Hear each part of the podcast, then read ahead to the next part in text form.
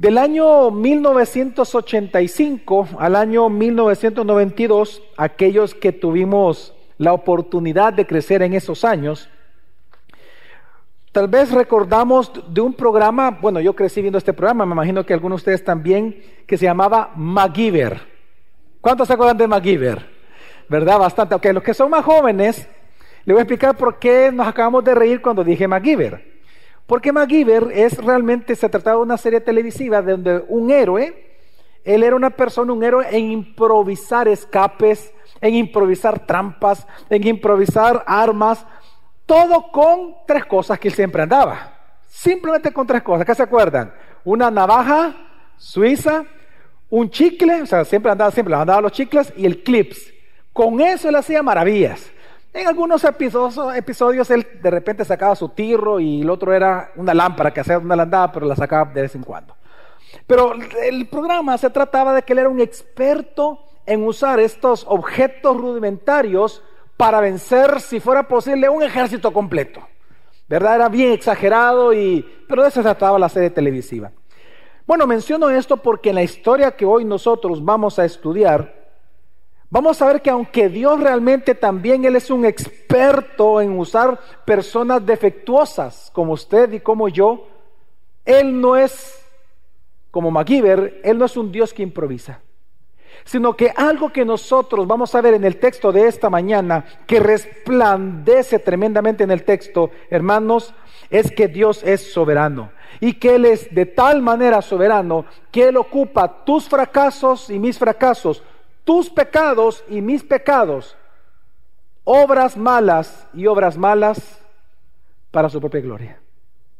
Es impresionante en el texto de hoy cómo Dios nos va a enseñar cómo es que Él usa, utiliza soberanamente, providencialmente, aún la maldad que hay en el corazón del hombre para Él mismo lograr sus propios propósitos. Por eso el título del sermón es Dios entre bastidores. Porque lo que vamos a ver es cómo Dios usa su gracia a través de los fracasos, a través de las pruebas, a través incluso de nuestros propios pecados. Y esto lo vamos a ver a través de una de las historias más interesantes que encontramos en el libro de jueces. De hecho, es la historia del último juez que leemos en dicho libro y es la historia de Sansón. Una historia que es la más larga de todas. De hecho, abarca cuatro capítulos, del capítulo 13 al capítulo 16. Así que en historia a través de Sansón, hermanos, lo que vamos a ver es cómo es la obra invisible de Dios y soberana de Dios en medio del desorden y la desobediencia de los seres humanos. Veremos cómo, hermanos, la gracia de Dios es indomable, es decir, que triunfa a pesar de la rebeldía humana. Si algo nos enseña la historia de Sansón, no es de Sansón, nos, enseña acerca del Dios soberano, de cómo su gracia no solamente es irresistible, sino que es indomable y cómo Él obra invisiblemente detrás de cada acción humana. Así que, ahora, Sansón, realmente si nosotros somos honestos, Sansón es un personaje realmente muy controversial. Por un lado, nosotros vemos que Sansón aparece en la lista de héroes de la fe en Hebreos capítulo 11. Vemos que él aparece allí, pero sin embargo, cuando nosotros venimos aquí a jueces a leer la historia, lo que vamos a encontrarnos es algo controversial. Porque al leer jueces, al leer su historia, nosotros vemos cómo sus pecados, soberbias y caprichos envolvían el carácter de Sansón. De hecho, la historia de Sansón en cuatro capítulos realmente se divide solamente en dos partes. El capítulo 13 lo que nos habla es de su nacimiento. Y luego del capítulo 14 al 16 lo que vemos es la vida de Sansón, cómo él fue un santo y pecador a la vez, pero más que pecador que santo. Y lo que nosotros vemos entonces eh, precisamente en la historia de Sansón es que la sombra del carácter alocado de Sansón sirve como telón de fondo para que nosotros podamos apreciar cómo la gracia soberana de Dios resplandece en el desorden humano. Dios gobierna sobre el caos, amén. Pero eso significa de que Dios usa el caos para su gloria también. Y el caos que tú y yo provocamos, el caos que tú y yo tenemos que enfrentar por nuestros propios pecados, Dios lo usa para su gloria también cuando Él quiere. Así que el día de hoy mi intención es muy simple, hermanos. Es convencerte a que perseveres confiando en que Dios usará tus fracasos y tus pecados para lograr su propósito en ti. Ahora, vamos a ver, el sermón consta de tres grandes puntos. El primero de ellos vamos a ver el nacimiento de Sansón y cómo Dios obra su gracia en un pueblo que no lo merece. Y número dos, vamos a ver cómo Dios obra también su gracia o su propósito a través del pecado de sus siervos escogidos. Es bien interesante y muy importante para nosotros. Y por último, vamos a ver lo que nosotros aprendemos de esto para nuestra propia vida. Así que acompáñenme hermanos a leer jueces capítulo 13, versículo 1 al 5. Dice así la palabra del Señor. Los israelitas volvieron a hacer lo malo ante los ojos del Señor, y el Señor los entregó en manos de los filisteos durante 40 años. Había un hombre de Sora de la familia de los danitas, el cual se llamaba Manoa. Su mujer era estéril y no había tenido hijos. Entonces el ángel del Señor se le apareció a la mujer y le dijo, tú eres estéril y no has tenido hijos, pero vas a concebir y dar a luz un hijo. Ahora pues cuídate de no beber vino ni licor y de no comer ninguna cosa inmunda, porque vas a concebir y a dar a luz un hijo. Él no pasará navaja sobre su cabeza, porque el niño será nazareo para Dios desde el seno materno y él comenzará a salvar a Israel de manos de los filisteos. Ahora, cuando Dios se presenta delante de la esposa de Manoa a través del ángel enviado, era un momento muy oscuro en la historia de Israel. De hecho, en el libro de jueces no hay peor momento vivido por Israel que el que están viviendo. No lo voy a explicar porque es muy extenso para, para aquellos que les gusta estudiar y ver eh, cómo Dios va estructurando eh, las historias y en la escritura, usted puede ver que el primer juez Otoniel, cuando él comienza a gobernar, 40 años de paz. Aquí vemos el último juez que va a aparecer en todos jueces, 40 años de esclavitud. Porque lo que el autor de jueces está queriendo enseñarnos es cómo se va corrompiendo el pueblo de Dios. Por lo tanto, la peor época dentro del libro de jueces para Israel es lo que estamos leyendo. 40 años de esclavitud. Pero eso no era lo peor de todo. Lo peor de todo es que ninguno de ellos, usted puede ver, clamó a Dios. En las otras historias, siempre el pueblo clamaba a Dios, ¿se dio cuenta? Pero aquí no clamaron a Dios después de 40 años. Es decir, que de alguna manera ellos se acostumbraron a ser esclavos. Y eso tiene un nombre, se llama apatía. Ellos llegaron a estar tan tan ensimismados y ya estaban tan resignados que ellos ya ni siquiera oraban a Dios. No les interesaba. Simplemente la vida es así. Y el pensamiento de ellos.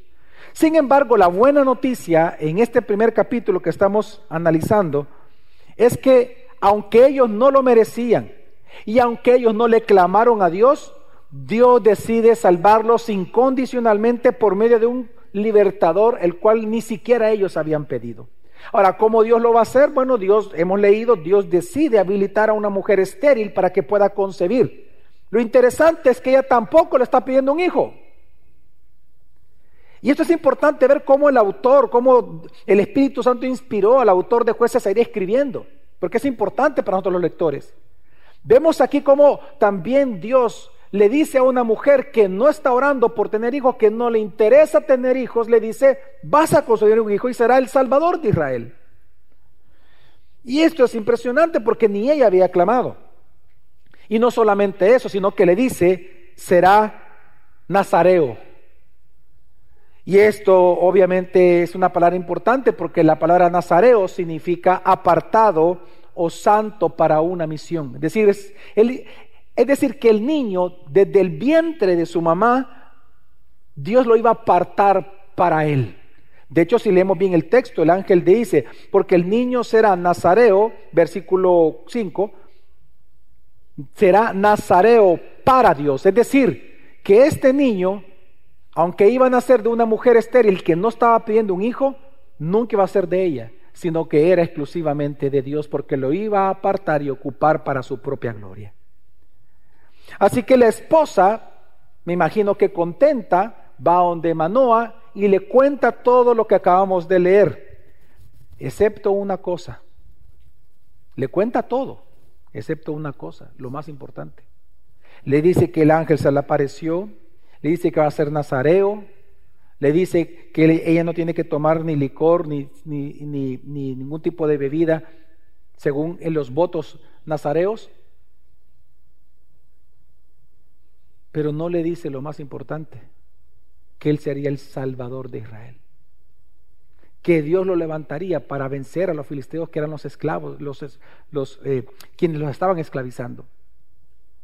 Así que por esa razón nosotros, si seguimos leyendo, nos damos cuenta que Manoa cuando escucha eso y al entender su vocación nazarea, entonces él mismo dice, mira, oremos a Dios para que el, ángel vuelva a venir y yo le pueda preguntar cuál es la vocación de este niño para saberlo criar. Y es que esa duda de Manoa tenía que haber solo respondido la esposa, pero por alguna razón la esposa no se lo quiso decir. Ahora, e, esto sirve de preámbulo, muy importante esto que estamos viendo y por eso me estoy deteniendo en explicar esto. Es bien importante este detalle porque es un preámbulo de todos los demás capítulos, de toda la historia de Sansón. Lo que estamos viendo aquí, hermanos, como Dios comienza a liberar a un pueblo que no pide ser liberado a través de un libertador llamado Sansón, el que nunca se dio cuenta que él era un libertador. Porque algo que vamos a ver ya muy pronto, en los próximos minutos, es que realmente Sansón nunca, nunca se dio por enterado de que, en toda su historia, de que él era un juez de Dios, de que Dios lo había escogido para ser un libertador. No sabemos si eso tiene que ver con su mamá, que no se le explicó el propósito.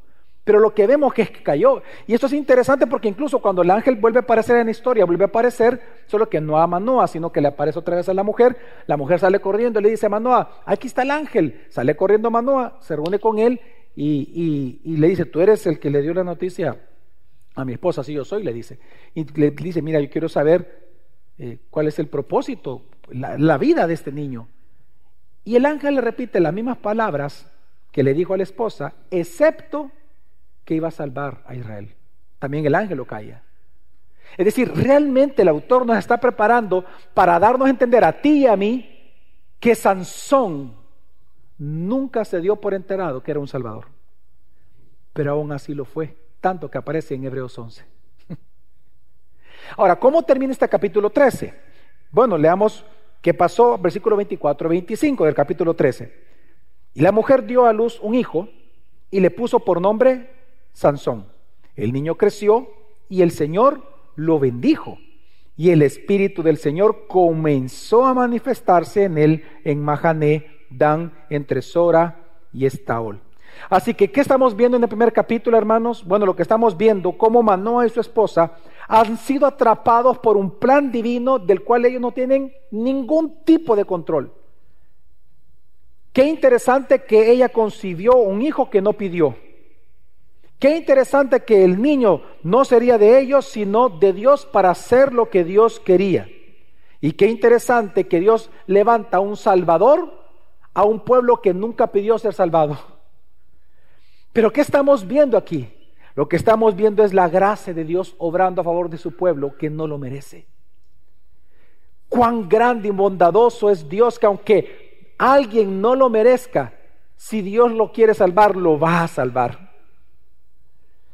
Y es que esto me recuerda que también hubo una época de tiempos muy oscuros en Israel, cuando habían pasado más de 300 años en donde ya no se volvió a levantar ningún otro profeta. Y de repente aparece un ángel llamado Gabriel y le da un anuncio similar a una mujer llamada María, cuando le dice, y concebirás en tu seno y darás a luz un hijo y le pondrás por nombre Jesús. Ella no lo pidió.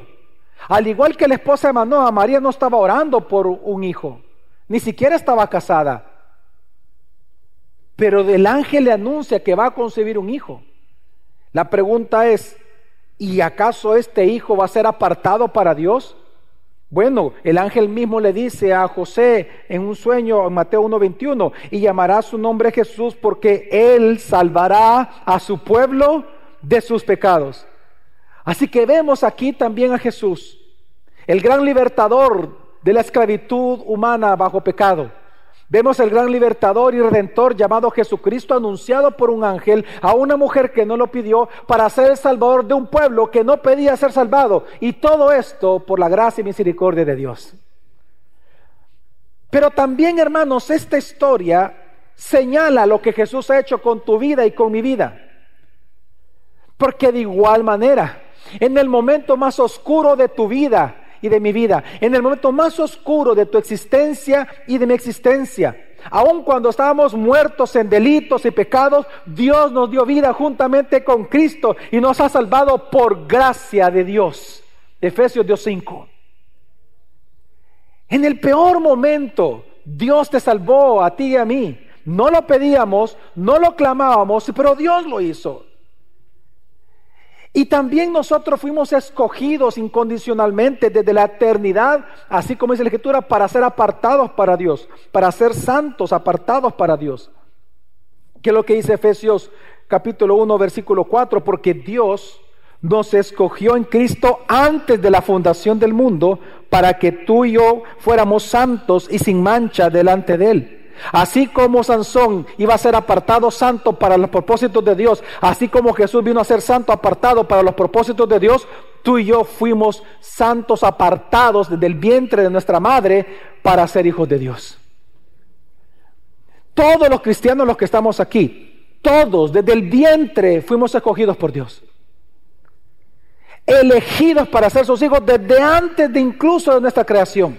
Es más, no solamente nuestra creación, sino que desde antes de que el sol y la luna fueran creadas, Dios ya te había escogido para tu ser un hijo de Dios, para ser santo para Él.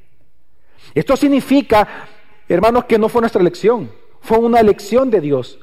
Y resulta que ahora tú y yo somos santos para siempre sin merecerlo. Ahora, ¿para qué? ¿Para qué Dios nos apartó? También para una misión. ¿O acaso olvidamos el gran texto conocido por todos nosotros, primera de Pedro 2.9? Que somos linaje escogido de Dios, somos nación que santa, nación santa, nación apartada, ¿para qué? A fin de que anuncien las virtudes de aquel que los llamó de las tinieblas a su luz admirable. ¿Acaso, hermano, no nos parece asombroso que Dios nos haya elegido a nosotros pecadores, ahora redimidos, para liberación, como Sansón para liberación, para Jesús como Jesús para liberación, para liberación de la esclavitud o de los que están esclavizados por sus propios pecados mediante la proclamación del Evangelio. ¿No es glorioso eso para nosotros? Qué hermoso. Así que esta historia de Sansón nos está demostrando cómo Dios obra su gracia en personas que no la merecemos. Ahora la pregunta es, ¿acaso tú y yo aceptaremos este llamado de llevar el mensaje de salvación, de liberación a quienes están esclavizados bajo sus propios pecados? ¿Realmente vamos a aceptar este llamado con agrado? ¿Y por qué pregunto esto? Porque resulta que la siguiente parte de la historia de Sansón, del capítulo 14 al 16, nos dice que él conscientemente Nunca aceptó ese llamado. Quiero que veamos ahora cómo Dios obra su propósito a través del pecado de sus siervos escogidos. Es interesante que del capítulo 14 al 16, si nosotros queremos hacer una valoración de Sansón, y digo esto que es importante hacer la valoración de un inicio, porque por alguna razón muy religiosa, cuando uno va creciendo o de niño o cuando uno comienza en el cristianismo, dependiendo del lugar, si no es tan sano, si no hay sana doctrina en esa iglesia, usted le van a hacer ver a Sansón como un gran héroe. Pero si dejamos que Dios nos diga, haga su propia valoración de Sansón, lo que encontramos que del capítulo 14 al 16 lo que vemos es que Sansón fue un tonto, fue un egoísta, un impulsivo, un apático al llamamiento y a la misión. No sabemos si su mamá tuvo que ver con esto, si la mamá también a él le ocultó su misión, pero resulta que en ninguna parte del texto Sansón jamás expresa saberlo. Es más, su estilo de vida y su carácter fue contrario a la identidad de un libertador. Él fue necio, él fue lujurioso, fue promiscuo, fue egoísta, fue caprichoso. Es más, fue vengativo hasta el final de sus días. Y esto, y de esto surge una pregunta. Entonces, ¿cómo podemos entender un carácter tan controversial, una acción tan controversial de Sansón y que se ha mencionado en Hebreos 11 como un héroe de fe? ¿Cómo se come eso? Dígame usted. Ah, es que para entender por qué se le llama a Sansón en Hebreos 11 un ejemplo de fe, hay un versículo al inicio del capítulo 14 que es lo que enmarca toda la historia de Sansón. Que si no entendemos esto que vamos a leer, no vamos a entender nunca a Sansón, jamás su historia. Y es el versículo 4.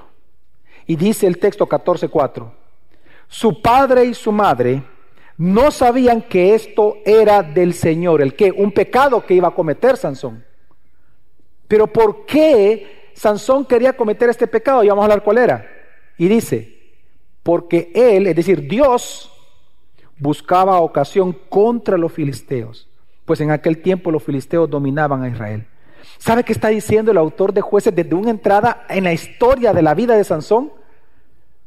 Es que quien está orquestando todos los eventos en la vida de Sansón es el Dios soberano.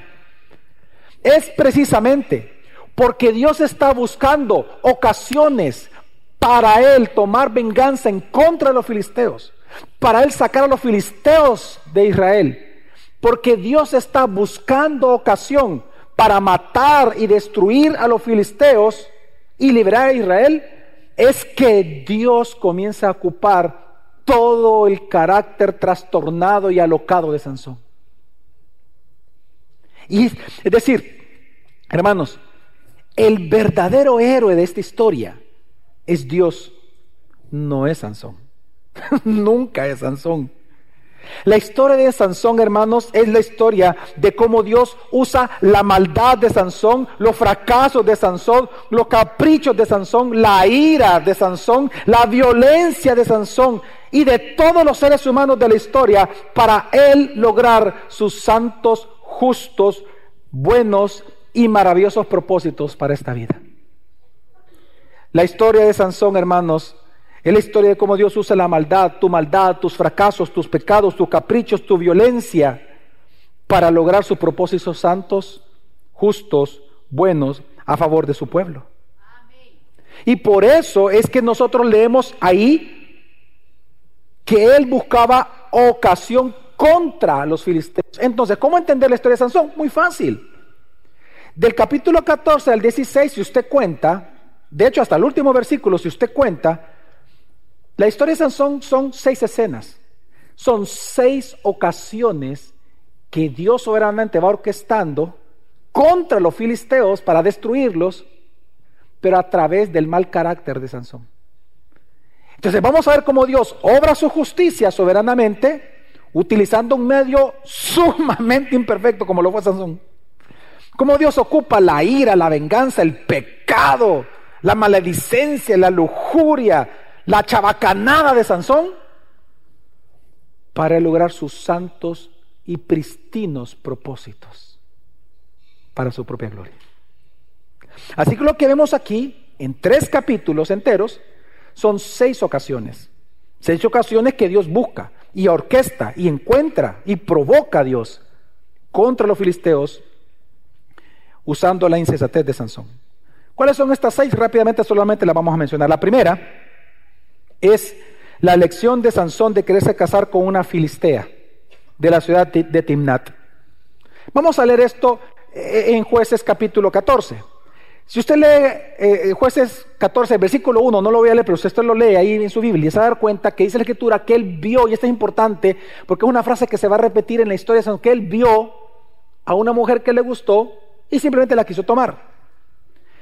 El problema es que recordemos que en la ley de Dios decía de que no podían casarse con o establecerse matrimonios mixtos. Es decir, los hebreos no podían casarse con mujeres no hebreas, en este caso una filistea. Y sin embargo, Sansón dijo, me gusta, la quiero. Te vino el papá y le dice, no, hijo, que acaso no hay ninguna mujer bonita aquí entre la familia, entre... No, no, yo esa quiero. Es más, veamos cómo fue que le dijo Sansón a su papá. Veamos el versículo 3 y versículo 4, versículo 3 del final y 4, y dice, pero Sansón dijo a su padre, tómala para mí porque ella me agrada. Y su padre y su madre no sabían que esto, es decir, ¿qué, qué es esto? El pecado que él va a cometer de meterse con una mujer filistea era del Señor.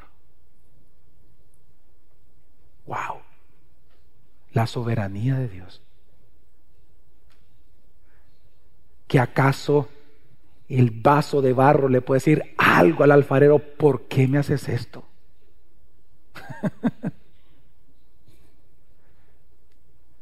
Tómala para mí porque ella me agrada. Su padre y su madre no sabían que esto era del Señor porque Él, es decir, Dios, buscaba ocasión contra los filisteos, pues en aquel tiempo los filisteos dominaban a Israel. Y, y quiero que entienda que aquí lo que estamos viendo es un hombre caprichoso.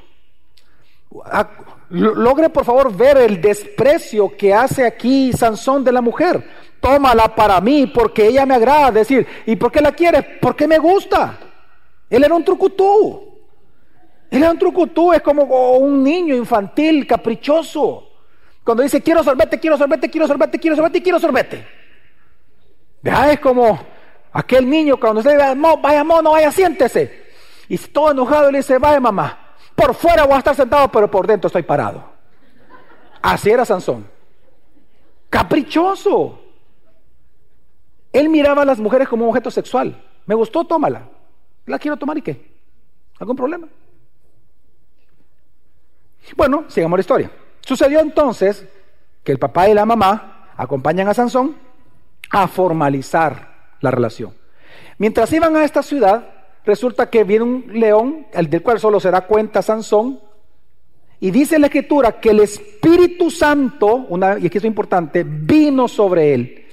Y entonces, con gran poder, despedazó al león con sus manos. Sigue la historia que van a la, a la casa de, de, esta familia, acuerdan el, la boda, regresan a su ciudad y en eso viene Sansón a los días, pasa por este lugar, se acuerda del león, va a verlo y resulta que ve un panal ya hecho por las abejas con mucha miel, agarra la miel se la come y le da de comer a sus padres. Ahora, ¿por qué, esta, por, qué, ¿por qué esta parte de la historia es tan importante si lo que estamos hablando de un matrimonio? Ah, porque el autor nos quiere hacer ver y entender cómo Dios está usando los pecados de Sansón. ¿Y dónde está el pecado, pastor, en todo esto cuando yo veo el león y le comer miel que hay de malo? Exacto. Es que él era un, desde el seno del vientre iba a ser un nazareo. Los nazareos en Números capítulo 6 dice que ellos tenían tres votos que cumplir toda su vida. Número uno, no beber ni vino ni licor fuerte. Número dos, no podía cortarse los cabellos nunca. Y número tres, no podía tocar ni estar a la par de un cadáver humano. Se cree por la historia bíblica que también incluía los animales, cadáveres de animales. Y aquí no solamente vemos entonces a Sansón que estuvo a la par. No, hombre, lo tocó, lo agarró la miel de la comida y se le dio a sus padres. Lo que estamos viendo aquí es que a Sansón no le importó. Es que en toda la historia usted ve que Sansón es, como alguien dijo por ahí, un alma libre. él le valía todo. Él iba suave tropical, hacía lo que bien le parecía, lo que miraba tomaba. El tipo era un fresco. Y entonces, después de esto, resulta que viene, después de un tiempo, los días de la boda. Bajan a la ciudad y comienzan, hermanos, siete días, mire, de puro gelengue, de puro jarabe.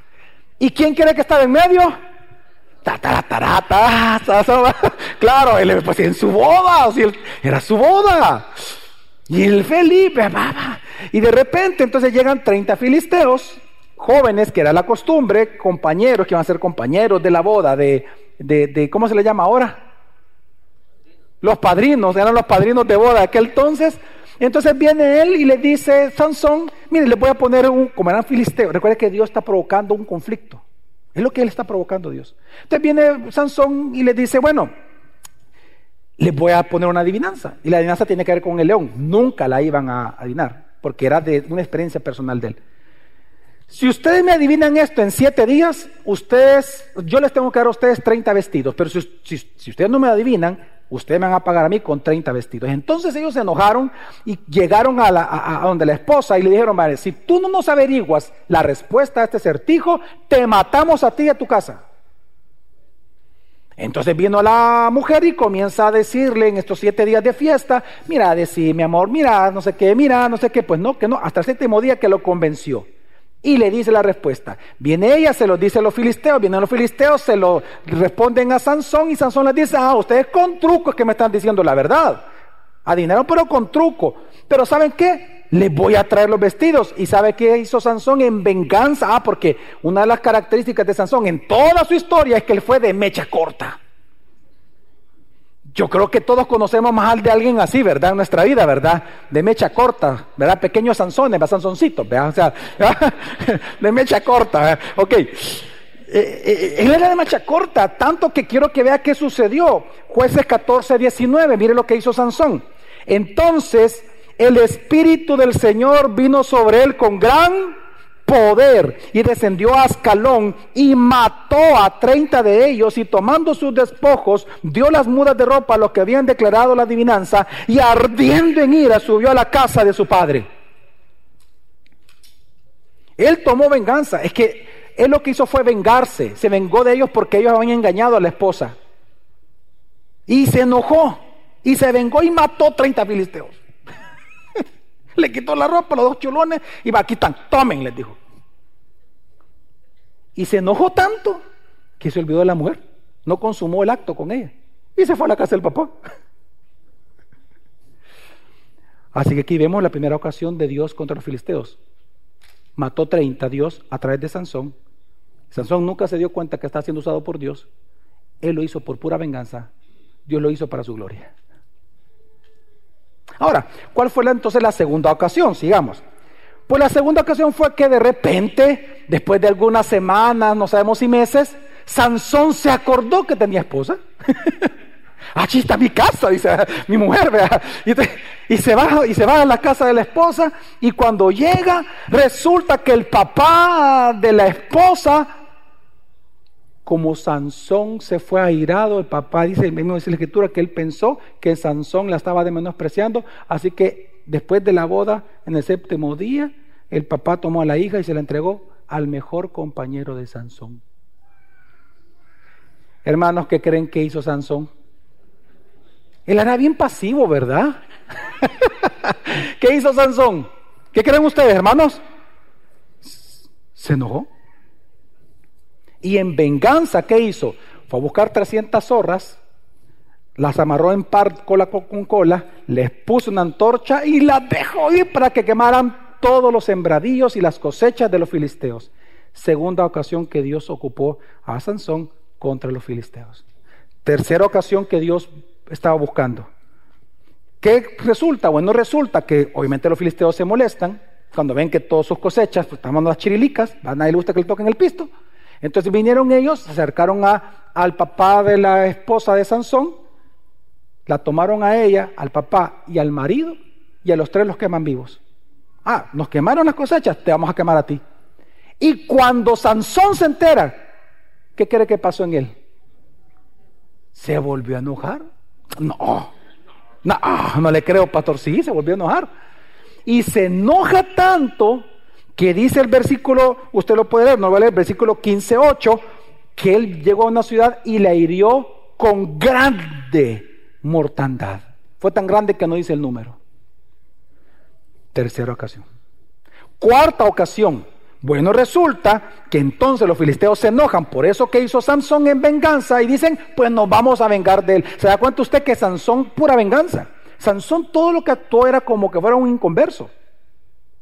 Pura venganza, loca, locado.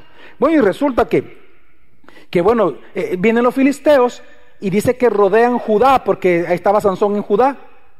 Y veamos cómo Judá, siendo una tribu, llamados a proteger a Israel, y debiendo proteger a, Sansón, cuando se dan cuenta, miren, ¿por qué no están rodeando? Les dice. Recuerden que Judá estaba bajo esclavitud de los filisteos. ¿Y por qué no están rodeando? Y le cuentan lo que hizo Sansón. Ah, no, Sansón, viste. Y van a Sansón a atraparlo. Entonces Sansón viene y, fresco y tropical, le dice, hey, no, no me maten. le dice, amárrenme. Eh, déjenme ahí con ellos. ¿De verdad, Sansón? Sí. Bueno, entonces lo amarran, lo llevan amarrado y de repente estaban frente a ellos y vienen los filisteos y se la abalanzan. ¿Y qué ocurrió? Versículo 14 y 15 del 15. Al llegar él a Lejí, los filisteos salieron a su encuentro gritando. ¿Y qué pasó, hermanos? Y el Espíritu del Señor vino sobre él con poder y las sogas que estaban en sus brazos fueron como lino quemado con fuego y las ataduras cayeron de sus manos. Y halló una quijada de asno fresca aún y extendiendo su mano la tomó y mató a mil hombres con ella. Qué increíble fuerza Dios le daba a este hombre, ¿verdad? Yo a puras penas queriendo levantar la barra de 60.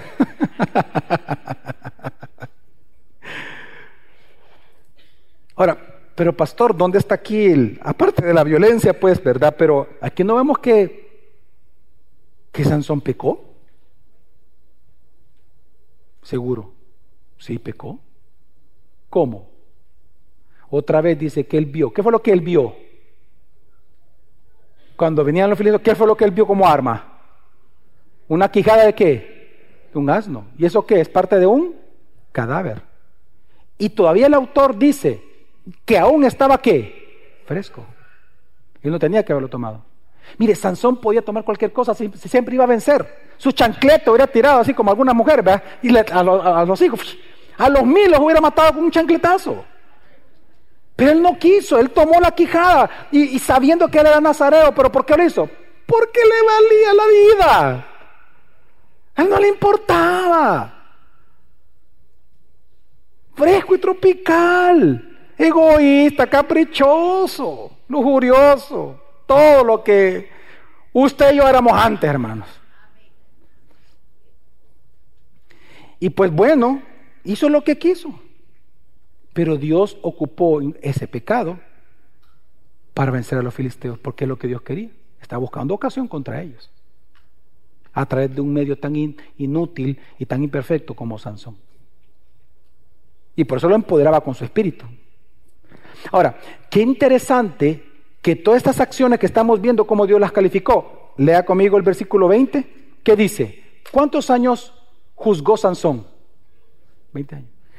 Dios lo llama un juez, un libertador. Aunque Sansón, hermano, nunca lo supo. Él nunca lo supo. Él lo que estaba actuando en pura venganza. Él vivía para él. ¿Dónde usted ve que él está orando, que él está pensando en Dios, que él está sirviendo en el misterio de niños, que él está cantando en gracia sobre gracia, que está predicando la palabra, que está en el parqueo, que está saludando a la gente, que está diezmando y ofrendando? Usted no ve eso nada por ningún lado. Pero juzgó a Israel por 20 años y nunca se dio cuenta. Ahora, veamos la quinta, porque son seis, veamos la quinta ocasión que Dios busca con él. Capítulo 16. Resulta que Sansón fue a Gaza y al igual, la mismo estribillo, vio una prostituta y la tomó. Y le gustó y dijo, con esta estoy. Y se acostó. Pues resulta que los filisteos cuando se dan cuenta, dice la escritura, que él estaba en Gaza, entonces vinieron los filisteos y pues de alguna manera se alegraron y dijeron, cuando él salga eh, eh, en la mañanita, tempranito, cuando él salga del prostíbulo, lo vamos a matar. Pues Sansón dice que estaba tranquilo y que a medianoche ah, ya estuvo, así que me voy. Usted sale campante lo que hace es que agarra las puertas de la ciudad con todas las columnas y se la echa encima y se va cargando. y se la lleva. ¿Sabe por qué eso es importante? Porque haberse llevado las puertas es una humillación terrible para una ciudad de parte de Dios. Era un mensaje muy claro que Dios estaba humillando a los filisteos. Y como lo hizo a través de un hombre que venía de un prostíbulo. Viviendo la vida loca. ¿Eh? El tipo era pero fresco. Última ocasión. Bueno, la última ocasión es la historia más conocida de Sansón. Se enamora de una mujer filistea llamada Dalila, la historia más conocida de todos.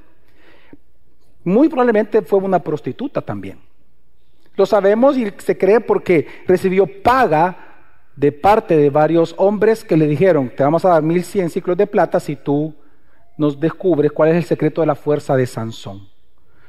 Bueno, entonces viene ella y acepta y comienza a, a ocupar que Sansón está enamorado de ella y resulta que tres veces le pregunta, tres veces le miente Sansón. Y luego viene ella y le dice, mira, tú me has mentido, ¿cómo es posible? Si tú me quisieras y me amaras, me dijera la verdad. Tururú, tirirí. Entonces viene Sansón y dice la escritura que él abre su corazón con la prostituta.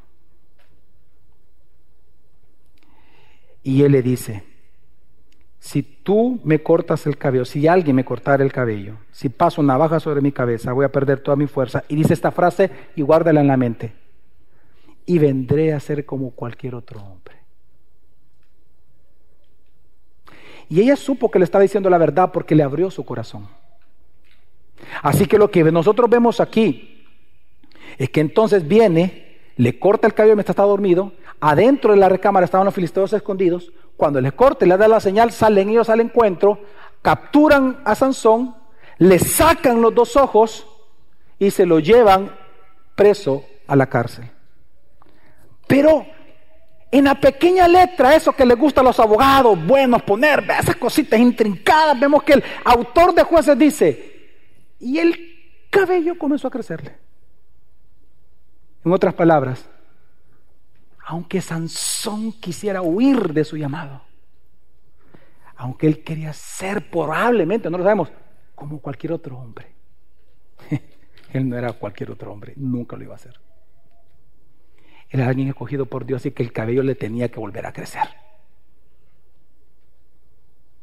Ahora, aquí para los más jovencitos, bueno, y también para los adultos, hermanos, no van a creer que el poder de Sansón estaba en el cabello. Él no fue Raspuncel, hermano.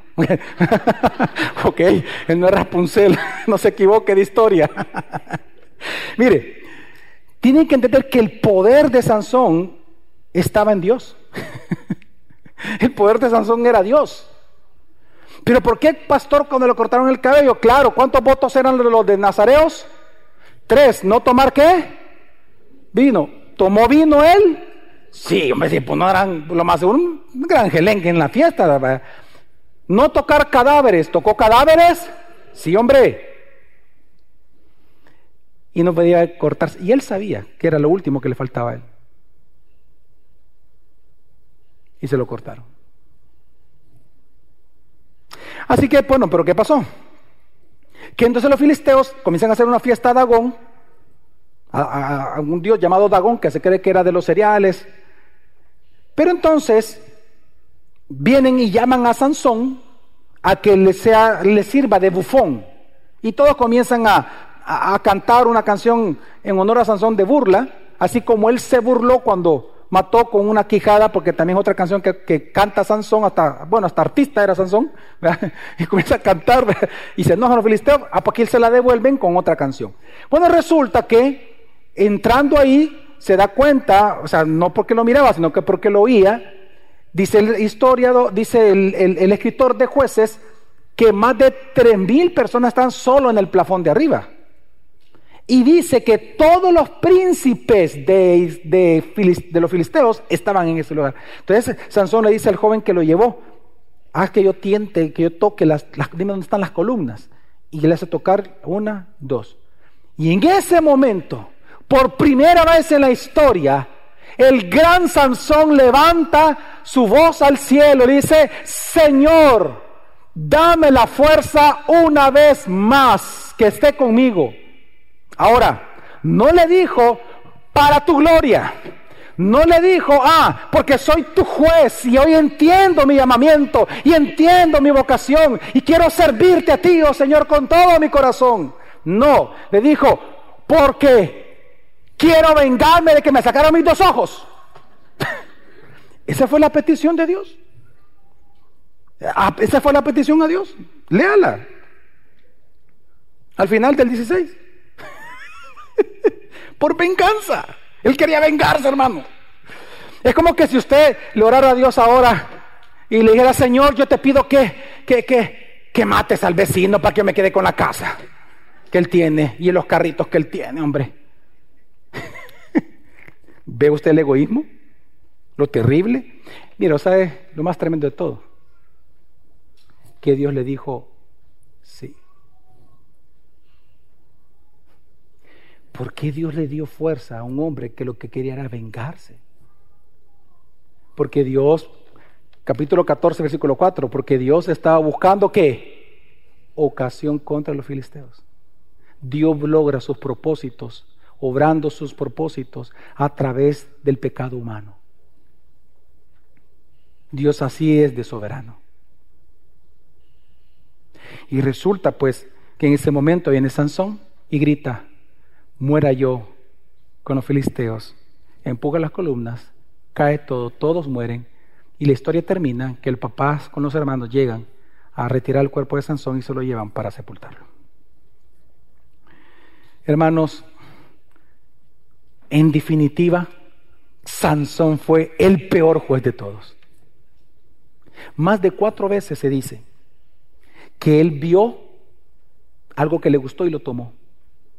Y esto es importante, incluso también, ¿qué, fue lo que le sacaron? Los ojos. ¿Por qué? Porque lo que todo esto ilustra es lo que la próxima semana vamos a ver, cómo comienza ahora los siguientes capítulos. Que se nos dice que era tan degradante la situación de Israel que cada uno hacía lo que bien le parecía a sus ojos. Y es lo que vemos en la historia de Sansón. Sin embargo, el punto central de la historia no es Sansón. El punto central de toda esta historia es que Dios, hermanos, aún obra su gracia, cumple su agenda a través de personas tan pecadoras como Sansón, porque Dios es el libertador, no es Sansón. El punto es en esta historia de que Dios siempre va a lograr sus propósitos en tu vida y en mi vida sin importar la cooperación de los siervos de Dios. Al final, Sansón fue un juez, claro que fue un juez. Fue un libertador, pastor, fue un libertador, aunque él nunca lo supo. Él fue usado por Dios, aunque nunca lo supo eh, eh, eh, Sansón. Y por eso se le llama que es un héroe a él, que está entre la lista de los ejemplos. Pero pues uno sigue leyendo, es porque Dios lo usó para sus propósitos. Así que hermanos, ahora esto es importante porque este tema de la providencia de Dios, de cómo Dios usa la maldad del mundo para su propia gloria, está en toda la Biblia. Hermanos, mira, no es que Dios permita que te pasen cosas a ti, sean buenas o malas, no es que Dios permita no es que Dios permite, esa frase tenemos que irla quitando nuestro vocabulario. No es que Dios permite, no. Dios decreta sobre tu vida, decreta sobre mi vida. Él decreta sobre el mundo. Es el único que puede decretar. Por eso que también voy a hacer un paréntesis. Por eso que todos estos, todos estos que andan diciendo yo decreto, yo decreto, decrete, decrete, decrete, son locos. El único que puede decretar es aquel que es soberano. El único que es soberano es Dios. Por eso Él decreta, porque tiene el poder para hacer las cosas. Y digo esto porque ya no, ya no es tiempo que usted siga pensando es que Dios permite. No, no, no, hermano, Dios no permite. Que si usted piensa que Dios permite, entonces hay algo más fuerte que Dios y él, ni modo tiene que permitirlo porque no puede hacer nada. No, Dios no es que permita. Todo lo malo que te ha ocurrido esta semana es porque Dios lo decretó sobre tu vida. También todas las cosas buenas. Es que mira, por eso dice Proverbios 19, la mente del hombre planea su camino. Usted planea qué va a hacer mañana, pero mañana va a ocurrir en su vida, ¿qué es lo que dice después? Pero el Señor ¿qué hace? dirige aún tus pasos. La Biblia dice que Dios, y oiga esto, inclina el corazón de los reyes a donde Él quiere como un río, como un agua, como agua. Es lo que vemos, por eso dice la escritura que Dios fue quien incitó a David para que él hiciera el censo y a través de ese censo, bueno, no solamente pecó David, sino que vino una gran mortandad a todo Israel. Fue Dios, dice la escritura, Dios le levantó enemigos a Salomón. Dios es quien endurece los corazones. Endureció el corazón de Faraón. Y así yo te puedo contar los cientos no, no, no, no decenas, cientos de textos que nos hablan cómo Dios es soberano sobre la maldad y soberano sobre la bondad. Dios es soberano. Si tú quieres saber más de este tema, yo te recomiendo, y lo he pedido al departamento, Ministerio de Comunicación de la Iglesia, que en la semana se les va a transmitir a ustedes varios sermones que a lo largo de estos años yo he predicado de eso. Hace poco, después de la pandemia, eh, después de la cuarentena o durante la cuarentena, yo recuerdo que prediqué acerca de esto. Un tema es cómo Dios usa la maldad de los hombres. Así se llama, de hecho, el sermón. Cómo Dios usa la maldad de los hombres para su propia gloria. He hablado varias veces acerca de la providencia de Dios. He hablado varias veces de la soberanía de Dios. Pero lo que sí te puedo decir es que Dios, hermano, gobierna sobre toda circunstancia que está ocurriendo en este momento en tu vida, sea bueno o sea malo. Ahora, pero ¿cómo Dios obra? Bueno, dice la Escritura, toda cosa buena que tú vivas, toda cosa buena que tú experimentes, ¿de quién procede? De Dios. Pero Dios viene de Dios, pero viene esencialmente de Dios. ¿A qué me refiero con esencialmente? Ah, es que Dios es bueno, su esencia es ser bueno. Entonces, todo lo bueno que usted recibe en su vida, un pago, de repente hoy eh, le dieron un manguito a usted, ¿verdad? Usted venía, venía con hambre, le dieron un manguito, se lo regalaron. Toda cosa buena, una ropita nueva, un, no sé, un viajecito, un dulce, no sé, el que no se haya eh, eh, caído mientras camina esta mañana. Es decir, toda cosa buena, Santiago 1 dice, toda buena dádiva y todo don perfecto proviene del Padre de las luces. Todo lo bueno que usted vive viene directamente de Dios porque Dios es bueno. Él es el máximo bien. Y lo malo, pastor, también viene de Dios. Pero oiga, oiga, presta atención. Pero no esencialmente de Dios. Viene decretivamente de parte de Dios. ¿Por qué no esencialmente? Porque Dios no es malo. El mismo Santiago dice, en el cual no hay sombra de decir, no hay maldad en Dios. Dios no es malo y no hay maldad en Él. Entonces, lo que estamos viendo aquí, hermanos, es que las cosas malas vienen de Dios, pero no esencialmente, sino decretivamente. Él no comete la maldad, Dios no es autor de maldad, Él no tienta a nadie y Él no puede ser tentado por nadie. Quien comete la maldad es el ser humano o Satanás. Esto fue lo que reconoció Job. ¿Se acuerdan ustedes de Job? Job, por ejemplo, viene Satanás. Dios, vos te jactaste de tu hijo Job, pero es que vos lo tenés protegido. Yo trato, trato y no puedo. Pero quítale ese cerco, quitáselo y déjame tocarlo y te das cuenta cómo él te va a maldecir a ti. No, no me va a maldecir. No, sí, no, porque yo lo he justificado. Y la salvación es para siempre. Ah, déjamelo tocar, pues y te lo voy a demostrar. Tócalo. Ah, excepto su, su alma. Solo no lo mates. Satanás, aquí voy, dijo. Y pulungún. ¿Qué dijo Job ante sus problemas? Vino la esposa y ¿qué le dijo? maldice a Dios y muérete viejo pelón. Ah, no, no digo viejo pelón, eso no está en la Biblia. y muérete. ¿Y qué dijo Job? Como mujer insensata has hablado. Recibimos de Dios el bien y no recibiremos de Él el qué. ¿Sabe qué reconoció Job? Que el que decretó sus problemas fue Dios, pero el que le ejecutó la obra fue Satanás. Y una vez más vemos cómo Dios soberanamente usa la maldad incluso de Satanás para su propia gloria. Por eso es que nosotros vemos incluso en la vida de Jesús, hermano, Hechos 4, 27, 28, mire, dice, acompáñame, dice, en efecto dice, En esta ciudad se reunieron Herodes y Poncio Pilato con los gentiles y con el pueblo de Israel contra tu santo siervo Jesús, a quien tú ungiste. Una pregunta, pregunta de examen. ¿Quiénes asesinaron a Jesús? Míreme a mí, mire, mire. Estoy dando la copia. En Hechos, ahí lo dice. ¿Quiénes mataron a Jesús? Número uno, ¿quién? Herodes, número dos. Poncio Pilato, número tres. Los gentiles. Y número cuatro, el pueblo de Israel. ¿Quiénes cometieron la maldad? ¿Quiénes? Ah, diga conmigo, toda la humanidad. Porque está incluido los gentiles. Toda la humanidad. ¿Quiénes, ¿Quiénes se gozaron eh, en matar intencionalmente a Jesús? Toda la humanidad. Es un cumplimiento de lo que dice el Salmo 2, que todos los príncipes de las naciones fueron contra el ungido. Claro.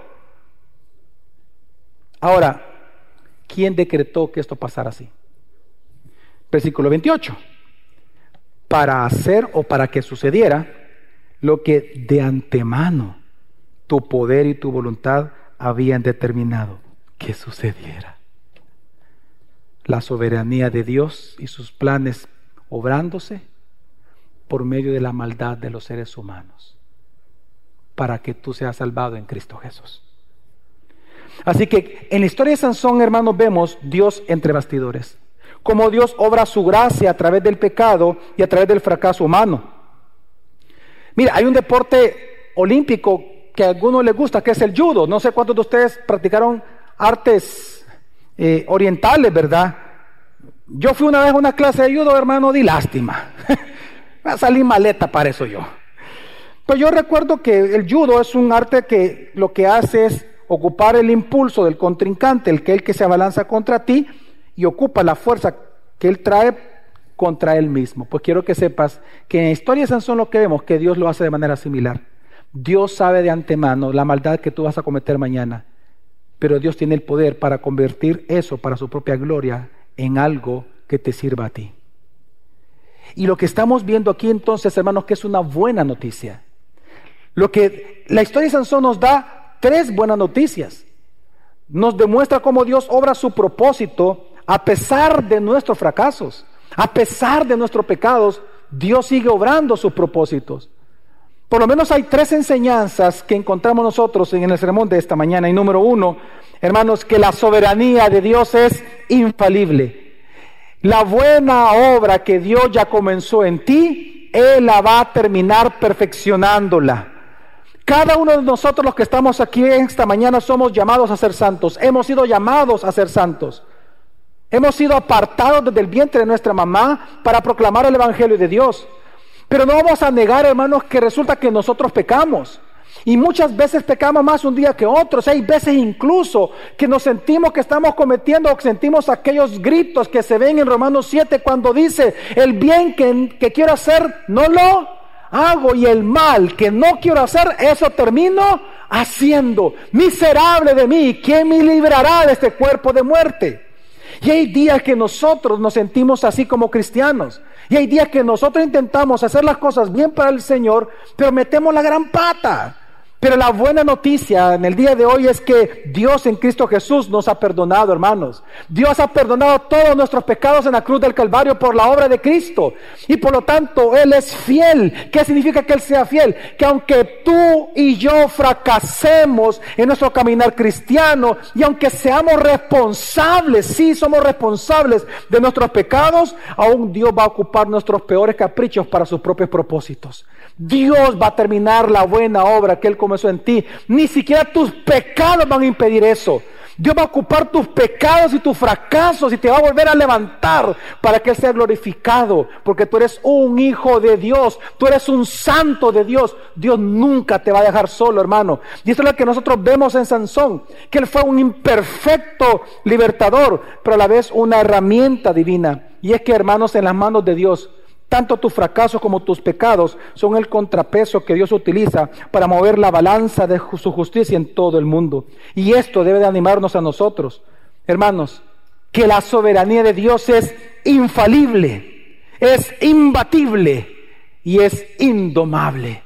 Y eso tiene que animarte a ti y tiene que animarnos a nosotros. Por todo esto, hermano, mi consejo es confía en Dios.